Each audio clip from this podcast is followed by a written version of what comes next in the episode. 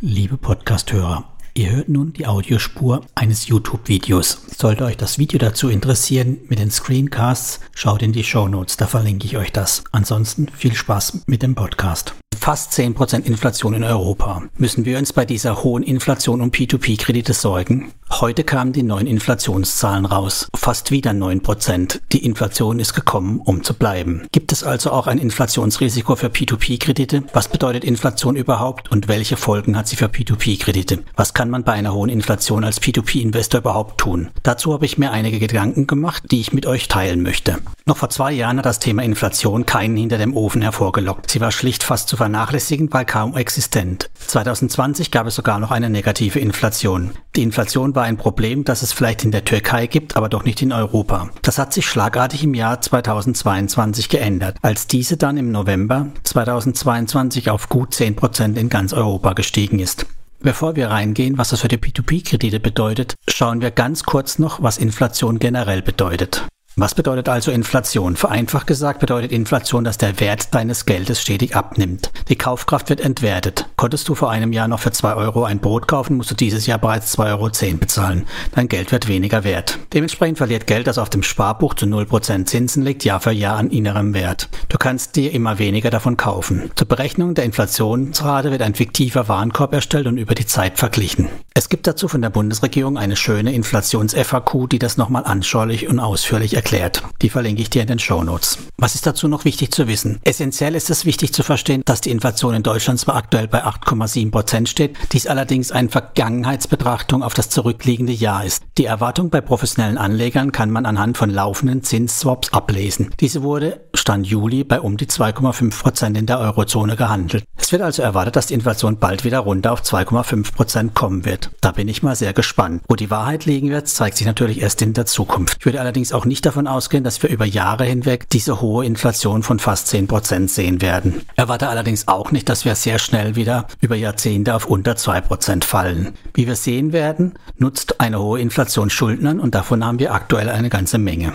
Ich zeige dir hier noch kurz die Staatsverschuldung in Deutschland. Rechnen wir also der Einfachheit halber in den P2P-Beispielen auch mit einer realistischen Inflation von 4%. Dann sind wir bei allen bekannten P2P-Kreditspielarten nicht nur was Inflationsschutz angeht auf der sicheren Seite.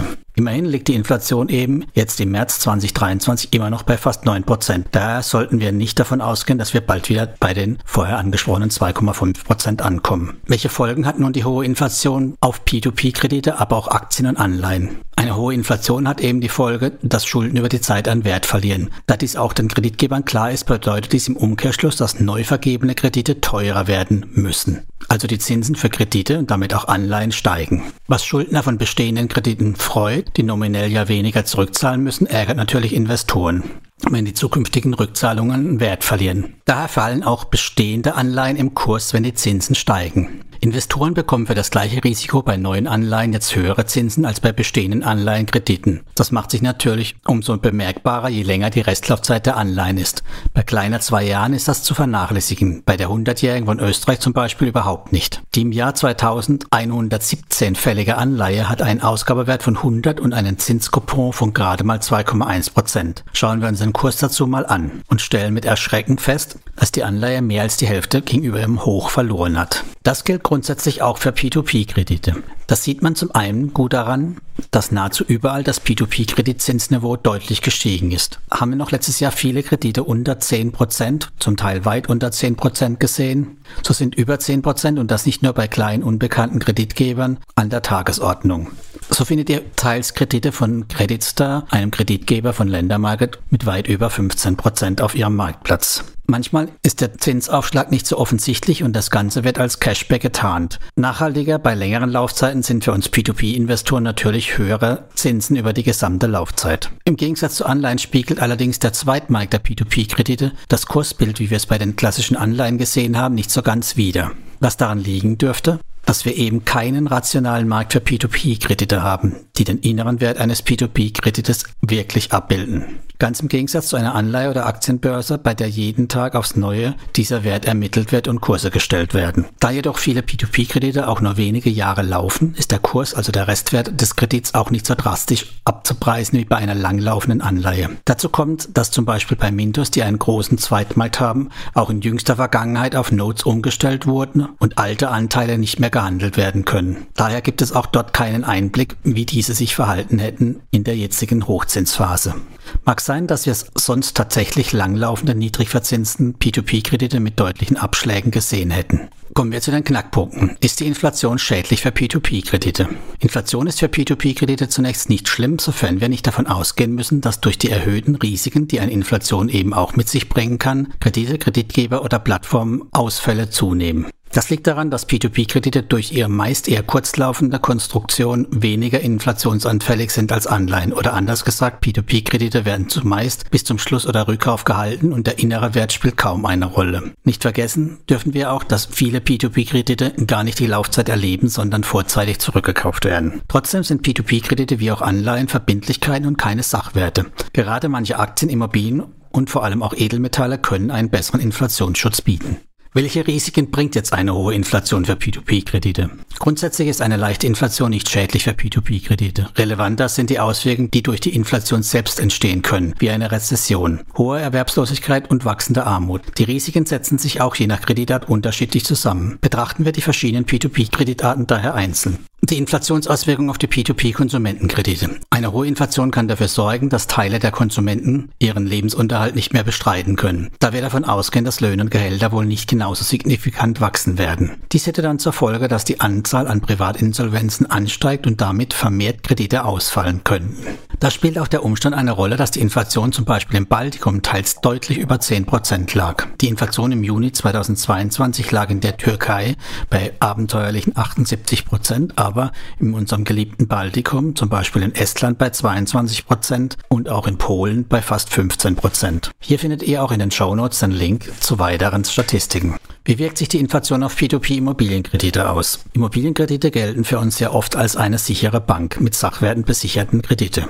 Aber auch bei Immobilienkredite, die in der Regel für eine Neu- oder Modernisierung verwendet werden, kann eine hohe Inflation die dahinterliegende Kalkulation zum Einsturz bringen. Baukosten und Baumaterialpreise steigen, das lässt sich nur über entsprechend höhere Verkaufspreise wieder auffangen. Kühlt der in vielen Ländern eventuell heiß gelaufene Immobilienmarkt wie auch in Deutschland ein wenig ab, geraten solche Modelle schnell ins Wanken und Kredite können nicht mehr abbezahlt werden. Bei Guru könnte man das daran ablesen, dass dort viele deutsche Projekte in Zahlungsverzug geraten, was aber auch an der Sondersituation mit ihren vermutlich teils betrügerischen oder eben Sonderimmobilienprojekten liegen könnte. Was man bei Guru allerdings definitiv sieht, sind die gestiegenen Zinsen für neue Projekte. Und auch beim baltischen Portfolio von Estate Guru nimmt die Ausfall- oder die Zahlungsverzugrate leicht zu. Die Inflationsauswirkung auf P2P-Geschäftskredite. Bei Geschäftskrediten kommt es auf die Konjunkturentwicklung an. Geht eine Rezession mit der Inflation einher und die Konsumentenlaune geht dadurch entsprechend zurück oder eben nicht. Je nach Szenario sind diese dann auch stärker betroffen. Sie können sich nur noch über noch teurere Kredite refinanzieren und müssen mindestens in der Lage sein, die hohen Zinsen zu tragen, ohne eventuell diese direkt neben den anderweitigen Teuerungen an ihre Kunden weitergeben zu können. Daher sind unbesicherte Geschäftskredite in einer inflationären Zeit definitiv eine riskante Sache. Kommen wir jetzt zu dem Punkt, was du als Investor tun kannst. Was sollten wir in der Inflation als P2P-Investor jetzt also tun? Drei Maßnahmen sind möglich. Die passenden Zinssätze, die die Inflation berücksichtigt, im Verhältnis zur Laufzeit auswählen, kurzlaufende Kredite zu bevorzugen und sich Gedanken darüber zu machen, wie hoch der Anteil an P2P-Krediten im Portfolio sein sollen. Im Detail. Nur passende Zinsen zur Laufzeit der P2P-Kredite akzeptieren. Wir sollten uns jetzt keine langlaufende Kredite ins Portfolio holen, die nicht mindestens zwei bis drei Prozent höher verzinst sind als zum Beispiel vor einem Jahr. Wie erzählt, rechnen wir mittelfristig mit einer Inflation von bis zu vier Prozent statt wie früher mit ein Prozent. Daher müssen wir die Differenz auch erstattet bekommen in Form von höheren Zinsen. Das Risiko, wie wir gerade gelernt haben, hat sich ja ganz im Gegenteil nicht verbessert durch die gestiegene Inflation und Zinsen sollten eigentlich das Risiko widerspiegeln. Sind jetzt Kurzläufer P2P-Kredite im Portfolio ein Inflationsschutz? Grundsätzlich bilden kurzlaufende P2P-Kredite den Zins, den Kreditgeber oder Schuldner bereit sind, gerade jetzt zu zahlen, am direktesten ab. Damit ist man auf der sicheren Seite, hat allerdings auch keinen Hebel. Wer eine Meinung über die zukünftige Entwicklung hat, kann natürlich auch die Situation entsprechend ausnutzen. Wer glaubt, dass wir den Inflationspeak noch nicht gesehen haben und die Zinsen weiter steigen, der nimmt verstärkt kurzlaufende P2P-Kredite in seinem Portfolio auf. Wer überzeugt ist, dass wir den Peak erreicht haben, macht genau das Gegenteil, sichert sich langlaufende P2P-Kredite mit möglichst hohen Zinssätzen. Da P2P-Kredite bei sich verändernden Zinsumfeld, vor allem wenn die Zinsen fallen, ohnehin gerne zurückgekauft werden, braucht man sich wegen der Liquidität auch weniger Sorgen zu machen. Kaum ein Kredit würde über die ganze Laufzeit im Portfolio liegen bleiben, außer er ist eben im Vergleich zum Marktzins extrem schlecht verzinst. Dann solltest du noch schauen, ob der P2P-Kreditanteil im Portfolio für dich passt. Eine sich verändernde Situation ist halt auch immer eine gute Gelegenheit, Gelegenheit, um zu überprüfen, ob eine Assetklasse in dem Umfang ins eigene Portfolio passt. Sowohl was die Rendite und das Risiko angeht. Jeder sollte sich die Frage stellen, wie viel Verbindlichkeiten, also plakativ gesagt Schulden anderer Leute, er in seinem Portfolio haben möchte und wie viele Sachwerte. Nur ganz kurz zu dem Thema, was passiert mit P2P-Krediten bei Hyperinflation. Von einer Hyperinflation spricht man, wenn die Inflationsrate mindestens 50 Prozent hat. Bei der Hyperinflation nimmt die Umlaufgeschwindigkeit des Geldes ständig zu, da jeder sein Geld so schnell wie möglich für Waren ausgeben möchte, um weiterer Preissteigerungen zuvorzukommen. Das ist eine Spirale, die immer weiter und immer weiter läuft. Kann man das nicht bremsen, dann gibt es irgendwann den Kollaps. Kennen wir aus den 20er Jahren. In dieser Phase würden P2P-Kredite massiv an Wert verlieren. Die Zinsen sind festgeschrieben und die galoppierende Inflation sorgt für massiven Wertverlust. Einzig Sachwerte wie Edelmetall, Immobilien und Aktien bieten hier einen gewissen Schutz und sicher nicht, wie Robocash jüngst schrieb, P2P-Kredite. Ich zitiere, so bieten Aktien, Fonds und ETFs bei Hyperinflation eine vielversprechende Möglichkeit, den Wertverlust entgegenzuwirken. Eine der attraktivsten Optionen stellen jedoch aktuell die P2P-Kredite mit ihren hohen Zinsen dar. Wenn eine Hyperinflation kommt, möchte ich keine P2P-Kredite oder wie immer bei mir, nur wenige in meinem Portfolio haben. Gerade Verbindlichkeiten, Schulden verlieren eben rasant an Wert in einer Hyperinflation. Die möchte man in dieser Situation überhaupt nicht haben, sondern eben Sachwerte. Also immer vorsichtig sein bei Beiträgen von P2P-Plattformen. Diese haben natürlich, wie auch wir Blogger, ihre eigene Agenda. Noch ganz kurz, wie gehe ich mit den Inflationsrisiken für P2P-Kredite um? Tatsächlich verändere ich wenig aufgrund des Inflationsrisikos für P2P-Kredite. Das liegt aber auch daran, dass P2P-Kredite bei mir aktuell nur knapp 10% meines Portfolios ausmachen. Eigentlich wollte ich den Anteil tatsächlich noch ein wenig im Laufe des Jahres erhöhen, da die P2P-Kredite bislang mein Portfolio doch ordentlich mit beruhigt haben. Das werde ich allerdings erst umsetzen, wenn die Auswirkungen der hohen Inflation klarer werden. Ich stock also weiterhin moderat auf und belasse aber meinen Schwerpunkt bei Aktien und ETFs. Bei den P2P-Kreditlaufzeiten und Zinsen gehe ich wie immer vor. Ich versuche mir maximale Zinsen bei maximaler Laufzeit zu sichern. Daher baue ich auch verstärkt Plattformen wie Esketit oder Ländermarket, die eben größer 12% Zinsen anbieten, aus. Auch bei Mintos bin ich wieder aktiv. Weiterhin werde ich auch meine Investments bei Lande und Heavy Finance erhöhen, die ja besicherte Agrarkredite mit einer hohen Sicherheitsleistung bieten, bei durchaus ordentlichen Zinssätzen. Meiner Meinung nach halte ich die für deutlich stabiler in einer Rezession als Konsumentenkredite. Warum das so ist, findest du in meinem Lande-Erfahrungsbericht.